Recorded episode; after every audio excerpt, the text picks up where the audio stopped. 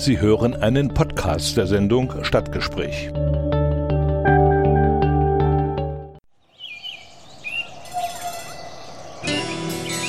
Erfurt. Erfurt ist super. Erfurt. Coole Stadt. Persönlichkeiten, Einrichtungen. Aktionen. Erfurt. Vorgestellt im Stadtgespräch mit Richard Schäfer.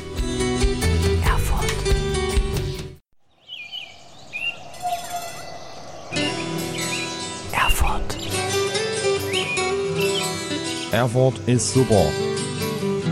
Erfurt. Coole Stadt. Persönlichkeiten, Einrichtungen. Aktionen. Erfurt. Vorgestellt im Stadtgespräch mit Richard Schäfer. Erfurt. Zu dieser Sendung begrüßen wir auch herzlich die Hörerinnen und Hörer des Radios SRB in Saalfeld, Rudolstadt und Bad Blankenburg sowie die Hörerinnen und Hörer von Radio Enno in Nordhausen. Herzlich willkommen zum Stadtgespräch hier auf Radio Frei. Mein Name ist Richard Schäfer und heute möchte ich Ihnen eine Idee vorstellen, die schon materielle Gewalt angenommen hat. Also da gibt es schon einiges, äh, was getan wird. Wenn Sie, liebe, liebe Hörerinnen und Hörer, aufmerksam durch die Meinbergstraße gehen, dann werden Sie sehen, dass sich da in einem äh, Geschäft eine temporäre Werkstatt äh, bildet, wo viel geschraubt, gehämmert, genagelt und getackert wird. War natürlich neugierig, was da drin passiert und habe heute als Gast Benjamin hier im Studio. Herzlich willkommen. Hallo. Er ist nämlich in dieser Werkstatt tätig. Was in dieser temporären Werkstatt fabriziert wird, was hergestellt wird, das wollen wir im Verlauf der Sendung hier erläutern. Benjamin, vielleicht erklärst du mal den Hörerinnen und Hörern, was hinter der Idee dieser temporären Werkstatt steckt und was da produziert werden soll. Ich bin Projektleiter von dem äh, Projekt Keinmüll-Kiosk und ähm, die Idee ist, ein, äh, einen Ort zu schaffen, ein, ein Ort, der ähm, an vielen verschiedenen Stellen äh, positioniert. Also wir bauen äh, zurzeit in der Meinbergstraße einen, einen mobilen Kiosk, das heißt äh, einen mobilen Kiosk auf einem Fahrradanhänger. Und unsere Idee ist äh, vielmehr ähm, Probleme anzusprechen und äh, aber gleichzeitig Leuten Mut zu machen. Also also für uns ist es eine, ist es eine positive, ähm, ganz positiver Grundgedanke dabei, nämlich dass ähm, Leute nicht ein schlechtes Gewissen haben, weil sie, weil sie Dinge in den Müll werfen, sondern dass Leute merken, dass es ein schönes Gefühl ist, wenn man Dinge vor, vor dem, vor der Mülltonne bewahrt, sage ich mal. Wenn man ja zum Beispiel seine Versandtaschen eben sammelt, um sie ähm, einer weiteren Nutzung zuzuführen. Natürlich ist das kostet das Zeit und, und es ist natürlich viel unkompliziert, also viel anstrengender als das äh, zu entsorgen. Aber es ist was total Schönes, äh, das Gefühl, dass man etwas, ähm, was in seiner Möglichkeit liegt, äh, dass man diese Möglichkeit nutzt. Also äh, das ist eigentlich äh, so die, die Grundidee. Ihr wollt also nicht schlechtes Gewissen äh, machen, sondern die Leute erinnern, das Motivieren, Bewusstsein ja. äh, wachrütteln für solche Dinge und sie motivieren, da einfach zu handeln. Genau, in, in, im Rahmen der Möglichkeiten. Also Ja. ja, genau. Und äh, da sind wahrscheinlich die Möglichkeiten, die der Einzelne hat, viel größer, als man selber denkt. Und die Leute da ab und zu mal drauf aufmerksam zu machen, ist vielleicht gar nicht so verkehrt. Das ist also äh, mit dem mobilen, äh, mit dem mobilen Kiosk dann äh, geschehen. Okay. Mhm. Alles klar, danke.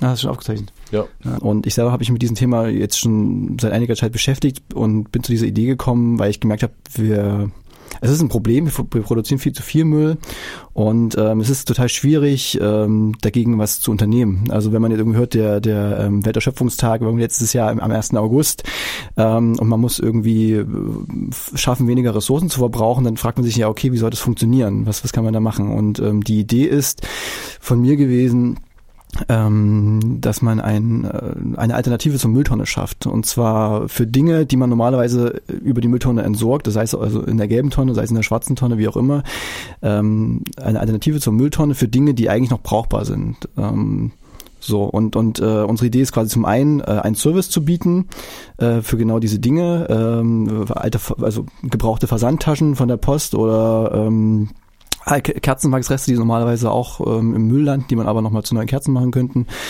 Ähm, da sind eigentlich der Fantasie keine Grenzen gesetzt, wenn man so genau schaut. Ähm, das ist die eine Idee. Die andere Idee ist, dass man aber auch aufklärt über Dinge äh, wie, wie funktioniert der Recyclingkreislauf, ähm, was ist das duale System, ähm, was passiert mit Restmüll, ähm, und, und einfach darüber ins Gespräch mit Leuten kommt über ja, Ressourcenverbrauch, ähm, Ressourcenverschwendung auch und über die, äh, die Frage, wie kann man Müll reduzieren.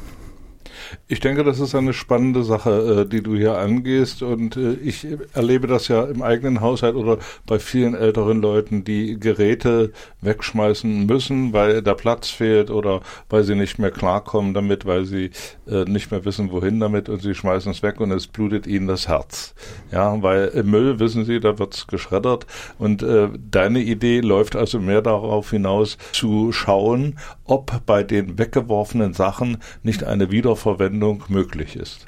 Genau. So kann man das äh, zusammenfassen, genau. Also und äh, da sind natürlich ja fast keine Grenzen gesetzt. Das kann gehen von Kerzen, ja, also Verbrauchsmaterial, was vielleicht nicht ganz verbraucht ist, bis hin zu abgenutzten Gegenständen, Taschen, Koffern, Reisetaschen, Rucksäcken äh, und so weiter und so fort. Das ist natürlich eine riesige Bandbreite. Wie willst du das bewältigen? Die Idee ist, dass es in erster Linie immer ein, ein Information, ein Infopunkt ist. Also ähm, wenn man zum Beispiel defekte Geräte hat, wenn man weiß, wie man Dinge fachgerecht entsorgt, ähm, dann soll man bei uns Informationen dazu bekommen, okay, es gibt äh, in Erfurt ein Repair-Café, es gibt äh, Firmen, die reparieren, es gibt irgendwie äh, tolle äh, Dienstleister für alles Mögliche. Ähm, man muss nur wissen, wo die eben sind. So, nicht immer ist Google die, die richtige ähm, Auskunftsquelle dafür. Wenn man zum Beispiel nach einer Schirmreparatur in Erfurt schaut, ähm, findet man schlichtweg einfach äh, gar keine Firmen. Äh, wenn, wenn Kopfhörer zerbrechen, wie auch immer, ähm, das äh, sind, oft hört man einfach bei, bei Reparaturdienstleistern oder bei, bei Verkäufern, ja, das lohnt sich nicht, das geht nicht. Und natürlich, man kann alles reparieren. So, und ähm, man muss eben nur wissen, wo man hingeht. Diese, diese Reparatur, ähm, ja, Beratung ist quasi ein, ein weiterer Aspekt, den wir bedienen möchten, aber es hat quasi vor allen Dingen informellen Charakter. Also wir wollen einfach Leuten zeigen, Sachen wegwerfen ist eigentlich die letzte das letzte, was man tun sollte. Der beste Müll ist eigentlich der, der gar nicht erst entsteht. So und und ähm, das hat natürlich viel auch mit dem eigenen Konsumverhalten zu tun muss ich jetzt daraus schließen oder darf ich daraus schließen, dass ihr oder dass du da einen Informationspool hast über Firmen, die also Reparaturen machen, die also bei gelben Seiten nicht zu finden sind? Es gibt sicher auch Firmen, die bei den gelben Seiten zu finden sind. Äh, was wir schaffen wollen, ist zum einen, also natürlich habe ich aus, aus beruflicher, aus privater, ähm, aus privaten Hintergründen auch äh, durch den Verein, den Weltraum e.V., der das äh, ganze Projekt überhaupt trägt, gibt es schon gewisse äh, Grundwissen über über diese ähm, Anlaufstellen, die es da gibt. Äh, es ist auch als interaktives äh, Mobil gedacht, wo man einfach äh, Informationen sammeln kann. Wenn zum Beispiel jetzt Kunden kommen und sagen, ich, ich weiß, ich kenne eine, eine Werkstatt, die ihr noch nicht jetzt kennt, ähm, die ist aber total super, kann ich empfehlen, die ist irgendwie gut für Reparatur von Fahrrädern zum Beispiel nehmen wir das gerne mit auf und, und geben diese Informationen dann weiter. Also es geht quasi um eine, um einen analogen Ort, wo man Wissen sammeln kann. Mhm. Bevor ich das Gespräch mit Benjamin weiter fortsetze, gibt es zunächst einmal Musik und danach möchte ich Sie kurz informieren über die Ideen des Vereins Welttraum. Radio Frei Stadtgespräch. Wer sind die Weltträumer? Weltträumer sind Menschen, die erst von einer Welt träumen, dann Möglichkeiten suchen, die Dinge in der Welt und in den Köpfen zu verrücken. So heißt es auf der Internetseite von Weltraum e.V. Und weiter ist dann zu lesen, Nachhaltigkeit, soziale und ökonomische Gerechtigkeit, allgemeine Menschenrechte. Hinter diesen Begriffen verstecken sich nicht nur Schlagwörter der nationalen und internationalen Sozial- oder Umweltpolitik. Vielmehr handelt es sich hierbei um Grundprinzipien eines friedlichen Zusammenlebens, die jeder Einzelne unterstützen kann diese Prinzipien zu verbreiten, ein Bewusstsein für Themen wie Nachhaltigkeit und gerechtes Wirtschaften zu schaffen und vor allem konkret für deren Umsetzung auf lokaler Ebene einzutreten, das ist das Ziel des Weltraumvereins. Und da sind folgende Aktivitäten aufgezeichnet. Wir schaffen Bewusstsein für Themen wie nachhaltiger Konsum, fairer Handel und Menschenrechte, indem wir Bildungsveranstaltungen für Schülerinnen oder Erwachsene durchführen. Wir fördern interkulturelles Verständnis, indem wir mit Menschen verschiedener Herkunft zusammenarbeiten und eine Plattform bieten, andere Kulturen und Traditionen kennenzulernen. Wir beziehen Stellung im Bereich Umwelt und Entwicklung, indem wir Kampagnen initiieren und unterstützen. Sitz unseres Vereins ist Erfurt. Hiermit möchten wir uns ehrenamtlich für die Themen Umwelt und Entwicklung einsetzen. Und die Internetseite heißt also www.weltträumer.de. Von einigen dieser Projekte haben Sie sicherlich schon gehört. Einmal das Repair Café oder die Lastenräder für Erfurt und nun kein Müllkiosk für Erfurt. Benjamin erklärt im Folgenden, wie diese Arbeit beim Keinmüllkiosk organisiert werden soll. Du willst mobil sein. Du möchtest also mit diesen Informationen an die Leute heran. Die Leute sollen äh, nur in zweiter Linie oder das ist der andere Weg zu dir kommen und dich fragen. Du gehst auf die Leute zu. In welcher Form? Also, dass es mobil ist, hat einfach den Vorteil, dass man, also einen festen Kiosk irgendwo in der Stadt zu installieren, ist, ist in meinen Augen eine, eine sehr komplizierte Sache. Deswegen haben wir uns entschieden, das auf dem Fahrradhänger zu bauen, dass man einfach flexibel ist. So, wenn man jetzt die Genehmigung für einen Anger bekommt, was total toll wäre, dann können wir dahin fahren, wenn die Genehmigung eben nur für am Bahnhof oder ähm, irgendwo am Rande der Stadt sein sollte, dann können wir dahin fahren. Genauso ist das Thema ja überall, betrifft es die Menschen. Äh, man könnte sich damit auch neben Müllcontainer stellen und sagen, wir, wir nehmen auch die Gläser hier an, statt dass du die in den Recyclingkreislauf zuführen musst. Ähm, es gibt ganz viele Orte, wo, wo Müll, äh, wo man sich die, die, seiner brauchbaren Gegenstände, sag mal, entledigt sozusagen, also am Wertstoffhof, an Containern, wie auch immer. Was wir aber machen wollen, ist nicht auf Leute aktiv zuzugehen, sondern wir, wir wollen präsent sein, wir wollen ähm, ein Angebot machen und ob die Leute zu uns kommen oder nicht, ist, ist ähm, deren Entscheidung. Also wir wollen da niemanden bedrängen oder, oder so. genau, es geht darum, ja. dass man, dass man uns sehen kann, dass man auf uns zukommen kann und dass, dass wir ein Angebot machen, was man, wenn man möchte, annehmen kann. Also werdet ihr mit einem Fahrradanhänger, der aussieht wie eine Mülltonne oder wie eine, eine Recyceltonne? Was muss man sich vorstellen? Der, der Entwurf war ursprünglich mal geplant, wie, wie so ein Müllcontainer ungefähr auszusehen. Wir werden jetzt wahrscheinlich die Konstruktion noch ein bisschen umändern, dass es am Ende wie eine, wie eine Dose aussieht, kann man sagen, ein Zylinder. Mit der radelt ihr dann durch die Stadt und da, wo äh, ihr auftaucht, gibt es also die entsprechenden Informationen. Also das nochmal für die Hörerinnen und Hörer. Ihr seid also keine Müllsammeleinrichtung, sondern ihr wollt wollt informieren, wie Müll vermieden werden kann. Ihr wollt informieren, wie man Müll oder die Sachen, die vielleicht weggeworfen werden sollen, nochmal nutzen kann. Das ist also das Hauptanliegen. Das ist das, der eine Teil des Hauptanliegens. Der zweite Teil ist eben, dass man ähm, kleine Angebote, also kleine Services bietet, ähm, um eben direkt auch aktiv werden zu können. Also wenn wir jetzt sagen, Briefumschläge, Versandtaschen müssen, müssen gar nicht entsorgt werden, sondern die kann man wiederverwenden, dann ähm, bieten wir uns zum Beispiel auch an, diese Sachen anzunehmen und weiter zu vermitteln. Das heißt, wir suchen dann nach ähm, äh, nach Spendern, sage ich mal, ähm, die, die das, äh, die viele Versandtaschen zu Hause haben oder auch nur einzelne Versandtaschen und genauso nach Abnehmern, ähm, Buchhändler oder ähm, andere Leute, die es vielleicht gewerblich nutzen, ähm, die einfach viele Versandtaschen brauchen und ungern äh, oder die dafür keine neuen Versandtaschen kaufen möchten. Mhm. So, also wir versuchen zum einen aufzuklären, zum anderen auch ähm, kleine Möglichkeiten zu bieten, aktiv zu werden direkt. Das ist uns wichtig. In einem eurer Flyer heißt es, dass die Menschen das Bewusstsein dafür verloren haben, was tatsächlich Müll ist. Wie, wie kann man denn diesen Verlust erklären? In meinen Augen ist, ist äh, das damit zu erklären, dass unsere Wirtschaft, die auf äh, grenzenloses Wachstum ausgerichtet ist oder darauf basiert, äh, nur funktionieren kann, wenn wir eben in einem ganz großen Maße Dinge entsorgen, die noch brauchbar sind. So würden wir, würden wir Briefumschläge aus, aus Kunststoff entwickeln, die man mehrere hundert Mal benutzen kann, was ja denkbar wäre, dann wäre das natürlich für die Papierindustrie, sage ich mal, Zweig, der wegbrechen würde. So, also Wiederverwendung ist immer auch insofern schwierig, als dass unser Wirtschaftssystem darauf basiert und ähm, ich kann jetzt auch noch nicht abschätzen, was, was das für Folgen nach sich ziehen wird. Ist auch denkbar, dass darauf negative Kritik kommen wird, aber das sind... Ähm, da kommt immer gleich der Schrei, da hängen Arbeitsplätze dran. Da hängen Arbeitsplätze dran, ganz genau. Ähm, ähm, gleichzeitig ist, ist es ähm, in meinen Augen so, dass die Art, wie wir im Moment mit dem Planeten umgehen, wie wir mit unseren Ressourcen umgehen, viel problematischer ist als der, der Fakt, dass Arbeitsplätze irgendwann wegfallen. Das wird sowieso passieren. Ja. Für mich wäre auch denkbar, dass es ist ein Pilotprojekt, es ist ein Prototyp Prototyp, den wir bauen. Für mich wäre auch denkbar, dass äh, in der Zukunft ganz viele solche oder ähnliche mobile Infostationen, feste Infostationen irgendwie existieren.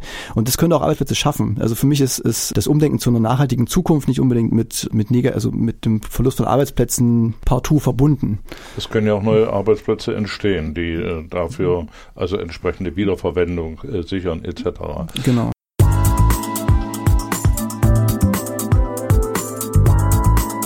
Radio Frei Stadtgespräch mit Richard Schäfer jeden Donnerstag ab 11 Uhr.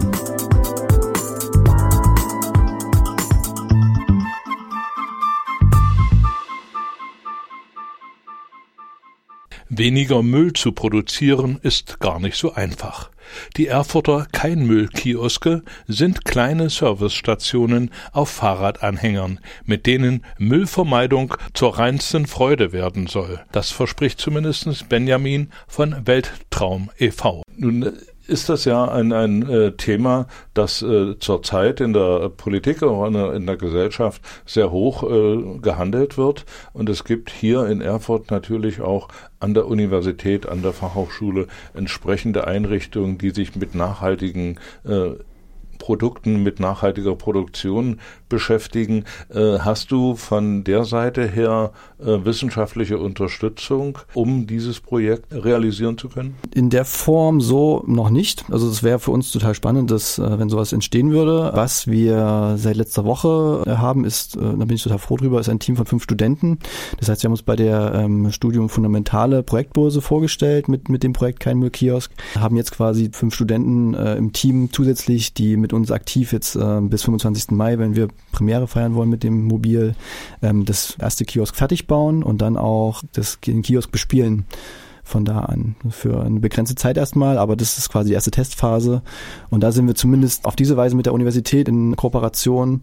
Wir würden uns aber total freuen, wenn das noch weitergehen würde. Das ähm, alles denkbar. Also da gibt es äh, Unterstützung. Jetzt hast du schon äh, einen Termin genannt am 25. Mai. Da müssen wir vielleicht noch mal näher eingehen. Da ist hier das nachhaltige Bürgerfest. Genau, Bürgerfest Stadt im Wandel im Hirschgarten. Das waren wir auch schon vor einem Jahr, damals mit einem, mit einem Pappaufsteller sozusagen für unser Projekt. Da sah es auch noch ein bisschen anders aus. Und der Plan ist quasi ein Jahr später mit dem fertigen Kiosk äh, dort an den Start zu gehen. Ja, die, zum ersten Mal in, ins Gespräch zu kommen äh, und zum ersten Mal auch kleine äh, Aktionen auch mal zu testen, wie es bei den Leuten ankommt, wie das genau. angenommen genau. wird, um dann weitere Aktionen zu planen. Mhm. Zum Bürgerfest machen wir hier im Stadtgespräch nochmal eine Sondersendung, aber ihr werdet auf jeden Fall äh, mit dem äh, Kein Müllkiosk dabei sein. Da ist jetzt noch nicht alles, äh, nicht alle äh, Farben trocken, da sind auch wahrscheinlich noch nicht alle Schrauben fest angezogen, aber ihr setzt erstmal ein Zeichen. Wie geht es danach weiter? Danach planen wir, ähm, also wir suchen nach Aktionsorten in der Stadt.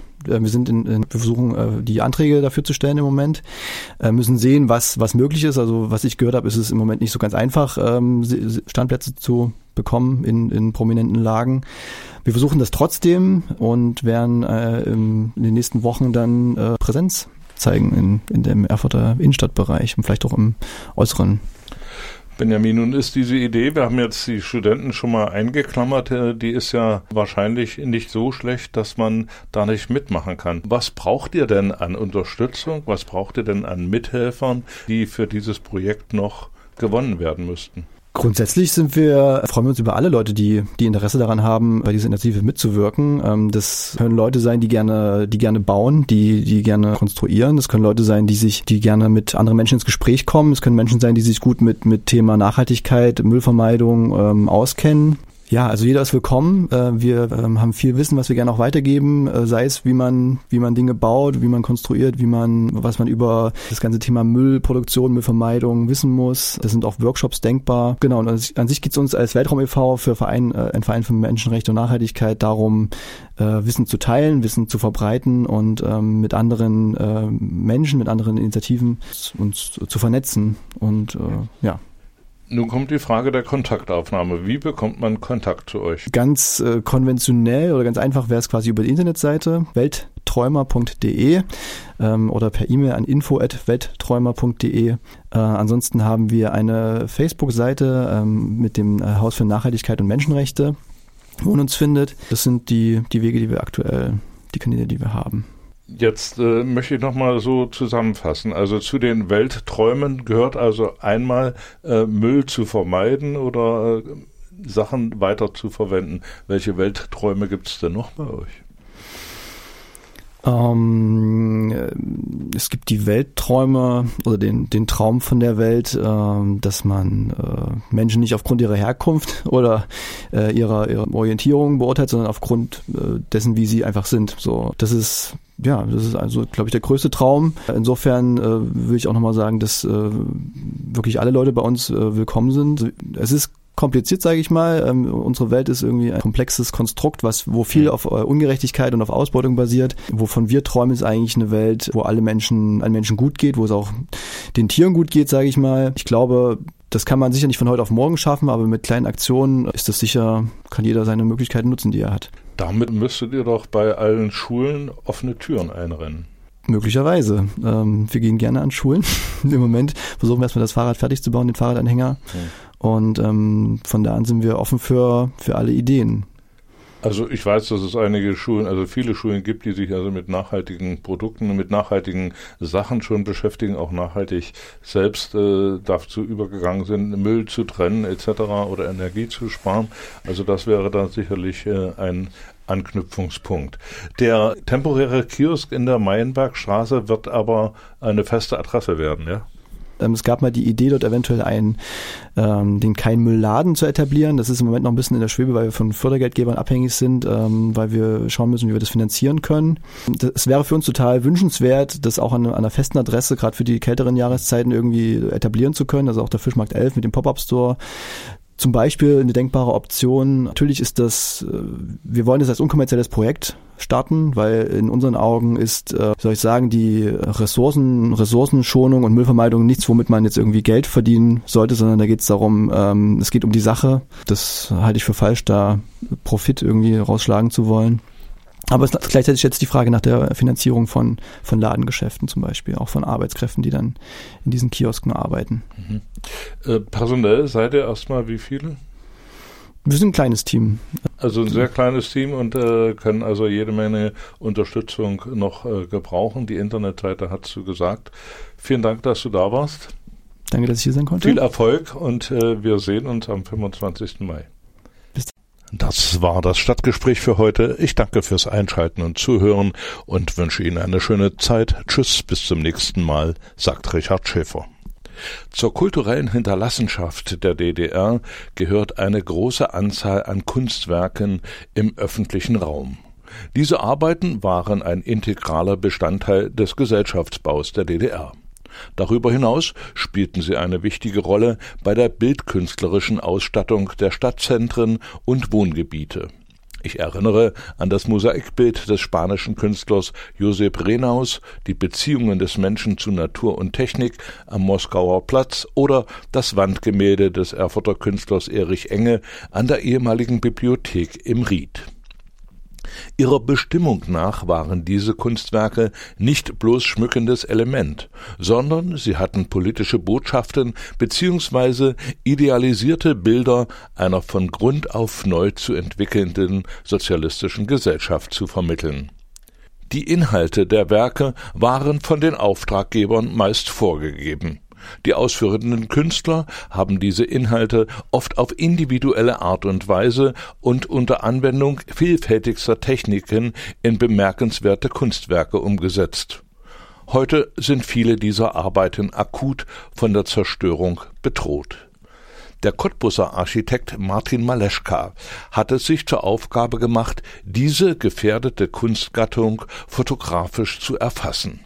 Über die Jahre hat er die derzeit umfangreichste Bilddokumentation von baubezogener Kunst der DDR aufgebaut. Für diese Publikation wurden 120 erhaltene Kunstwerke zwischen Ostsee und Erzgebirge ausgewählt und in einen architekturhistorischen Kontext eingebettet im Speicher Erfurt stellt er seine großformatigen Fotografien vom 18. April bis zum 22. Mai 2019 aus. Es ist der Speicher in der Waagegasse hier in Erfurt. Die Baunetzwoche schreibt in einem Beitrag von 2018 über Maleschkas Werk, Zitat, Maleschka hat begriffen, dass es an uns allen liegt, was erhalten bleibt und was nicht. Er verlässt sich nicht auf die Behörden, sondern macht sich selbst auf den Weg, fotografiert und kommuniziert geschickt in den Medien. Nicht zuletzt legt er damit die Grundlagen für eine wissenschaftliche Auseinandersetzung. Wer sein Social-Media-Profil verfolgt, erlebt einen Mann, der heute in Schwedt an der Oder, morgen in Erfurt und übermorgen in Eisenhüttenstadt unterwegs ist und der auf allen verfügbaren Kanälen seine bildgewaltige Botschaft vermittelt, schaut genau hin, reißt nicht einfach ab. Mit dieser Strategie gehört er zu einer Generation, die ihre Themen mit Hilfe digitaler Medien verbreitet und über Bücher, Ausstellungen und Webseiten mitunter regelrechte Kampagnen inszeniert. Wie zum Beispiel die Aktion SOS Brutalism, die einem weltweit gescholtenen Baustil erst kürzlich zu neuer Aufmerksamkeit und Wertschätzung verholfen hat. Für die Wertschätzung der Kunst aus der DDR-Zeit ist Maleschka vermutlich genau im richtigen Alter. Er war sieben, als die Mauer fiel. Als er in Cottbus ab 2003 Architektur studierte, begannen parallel dazu die Räume seiner Kindheit in Eisenhüttenstadt zu verschwinden. Getrieben von einer unbefangenen Neugier und Leidenschaft geht er auf Entdeckungsreise und befragt die Künstler der Zeit.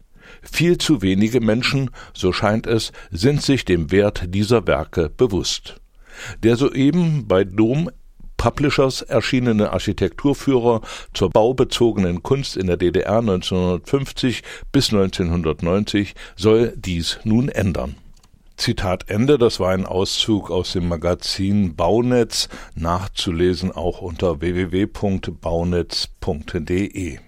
Während der Vernissage am 18. April hatte ich Gelegenheit, mit Martin Maleschka das folgende Gespräch zu führen. Äh, Herr Maleschka, Sie sind Jahrgang 82, also so alt wie meine Kinder, haben also eine ganz eigene Sicht auf die DDR-Kunst, auf äh, DDR-Bauten mhm. auch und haben die jetzt wieder entdeckt, dass das ja ein Stück ihrer Kindheit gewesen ist. Mhm. Das waren Motive für Sie, diese Kunstwerke aufzusuchen und zu, äh, zu dokumentieren.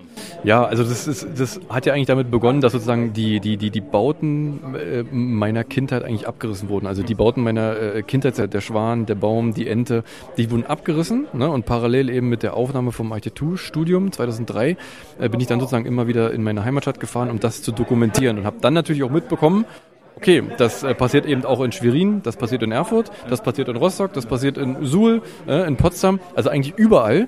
Und dann habe ich irgendwann angefangen, äh, das zu dokumentieren. Ne? Und das dann eben, und deswegen hat, sag mal, mein Studium ein wenig darunter gelitten. Also es sind eben nicht fünf äh, Jahre Regelstudienzeit, es sind dann eben zehn geworden.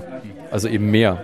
Und äh, ich glaube aber, was man die, die Resonanz, die, die, die, die mir heute eigentlich äh, entgegengebracht wird, zeigt mir eigentlich, dass ich es eigentlich richtig gemacht habe.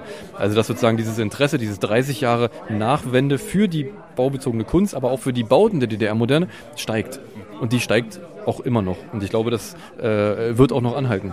Welche Rolle hat denn für Ihre Sicht auf die Kunst äh, Ihre Schulbildung in der DDR äh, geführt? Naja, also die, äh, also in der Schule hat mich das eigentlich fast gar nicht berührt. Ne? Also ich wurde 88 oder 89, weiß ich jetzt gar nicht so genau, eingeschult. Also in der Schule habe ich aber gar nichts mitbekommen. Und eben die, die Kindheit, also diese acht Jahre, wo die, wo, die Mauer gefallen ist, da habe ich eigentlich nur im Sandkasten, sage ich mal, gesessen, habe mit meinen äh, äh, Kumpels draußen gespielt. Ideologisch bin ich da gar nicht geprägt worden, glaube ich. Natürlich an Kindergärten und an Schulen. Ähm, ich habe auch in meinem Buch, habe ich auch meine äh, Schule drin verewigt mit zwei so Gipsintarsien-Wandbildern. Ähm, Polytechnischer Unterricht 1 und 2. Äh, da sind aber jetzt gar keine politisch, äh, politischen Motive in diesem Wandbild drin. Also ähm, ich habe natürlich immer gesehen, okay, da ist irgendwas vor meinem Biologie- und Physikraum, aber ich habe das gar nicht äh, für voll genommen, in Anführungsstrichen. Ne? Erst jetzt. Welche Rolle müsste denn Schule heute spielen, um diese Art Kunst aufzuarbeiten oder da Vorleistungen zu bringen, um den Blick nachfolgender Generationen auf diese Kunst äh, zu schärfen? Naja, es ist, es ist eigentlich schwer. Also, die, die, also viele Schulen, es gehört ja sozusagen immer zu einem äh, Neubauprojekt, auch für Schulen dazu, sozusagen eine, eine gewisse äh, prozentuale Summe an Geld sozusagen von, von dem äh, Gesamtvolumen für die Kunst bereitzustellen, also für Künstler und Künstlerinnen. Äh, da fängt es natürlich an, wie viel von den Kunst oder welche Schule hat überhaupt überhaupt noch baugebundene Kunst. Ähm, und in meiner Schule, also in meiner äh, äh, Albert-Schweitzer-Gymnasium, in der ich zur Schule gegangen bin, da ist es eben so, da hat man eben zum Schulprojekt gemacht, ein Wandbild sozusagen äh, fotografisch zu erfassen und eben auch nachzumalen. Äh, natürlich ist es jetzt kein äh, kunsthistorisch wertvoller Umgang damit, dass man eine Gipsintarsie nachmalt, aber trotzdem hat man sich halt irgendwie mit dem Wandbild beschäftigt, also mit der Kunst beschäftigt. Und das ist schon mal ein erster Ansatz natürlich, ne? wie das natürlich andere Schulen machen. Äh, es gibt natürlich viele Schulen, die äh, machen ihre, also ihre ich habe es auch schon erlebt, dass irgendwie äh, eine, Wandkeramik abgestemmt wurde und dann eben sozusagen äh, äh, Schüler ein neues Mosaik Wandbild dran gemacht haben, wahrscheinlich mit irgendeinem Kunstkurs oder so. Ne? Für mich natürlich traurig, aber der Aktualität äh, des Schulverlaufs wahrscheinlich geschuldet oder so. Also ich habe jetzt so den Eindruck in dieser Veranstaltung, dass Sie so in Thüringen auch so ein bisschen in ein Wespennest gestochen haben. Man weiß über, also viele bekannte Bauwerke, über die diskutiert wird, aber da liegt noch vieles wahrscheinlich äh, in Im einer Argen. Grauzone im Argen. Um, Im Argen, äh, definitiv. Also es gibt ja immer noch so eine Grauzone. Also äh, Herr Enge, also Herr Erich Enge hat es ja vorhin noch gesagt, also es gab natürlich irgendwie eine Phase, zehn Jahre in den 90ern, wo man das ja total weghaben wollte. Dann gab es irgendwie eine Duldungsphase. Und ich glaube, in dieser, in dieser Phase, in dieser Grauzonenphase von Duldung sind wir eigentlich, glaube ich, immer noch. Natürlich natürlich steigt das Interesse und viele Leute werden darauf aufmerksam, aber da die Eigentümer damals ganz schnell gewechselt haben, ne, in den 90ern, ähm, äh, ging natürlich auch die baugebundene Kunst in Besitz von dem neuen Eigentümer über. Und ob es dem halt gefällt oder nicht, er konnte eigentlich machen damit, was er wollte, ohne den Künstler auch wegen dem Urheberrecht zu fragen. Also ich, ich kenne etliche Beispiele. Wir haben ja eine ähnliche Entwicklung äh, im Bereich der Musik. Schlager, ich denke Pudis etc. im Bereich der Literatur. Äh, sehen Sie jetzt eine Aufgabe auch darin, mal so diese gesamte Kunstentwicklung aus der DDR in ein neues Licht zu setzen? Hm. Naja, also ich, das war ja auch eine Frage von aus dem Publikum. Also ich, ich sehe eigentlich schon meine Aufgabe darin, äh, erstens äh, zu dokumentieren, auch immerhin weiterhin noch zu dokumentieren. Ich muss natürlich auch die Zeit finden, eigentlich äh, ähm, neben den ganz anderen Beschäftigungen, die ich eben auch habe, eben auch neuen Buchprojekten, sozusagen weiter zu dokumentieren und darüber hinaus aber auch eben Kunstwerke wirklich wirklich äh, versuchen, möglichst unter Schutz zu stellen. Ne, das ist sozusagen immer noch mal ein Level oder ein, ein, ein, ein Ticken weitergehend. Ne, also nicht nur zu dokumentieren, sondern eben auch den Erhalt zu versuchen zu sichern. Okay. Ne? Das war Martin Maleschka, der sein Buch DDR baubezogene Kunst, Kunst im öffentlichen Raum 1950 bis 1990 in einem öffentlichen Vortrag hier in Erfurt vorgestellt hat und seine großformatigen Bilder in der Zeit vom 18. April bis zum 25. Mai noch im Speicher hier in der Waagegasse ausstellt. Das war das Stadtgespräch für heute. Ich danke fürs Einschalten und Zuhören und wünsche Ihnen eine schöne Zeit. Tschüss, bis zum nächsten Mal, sagt Richard Schäfer.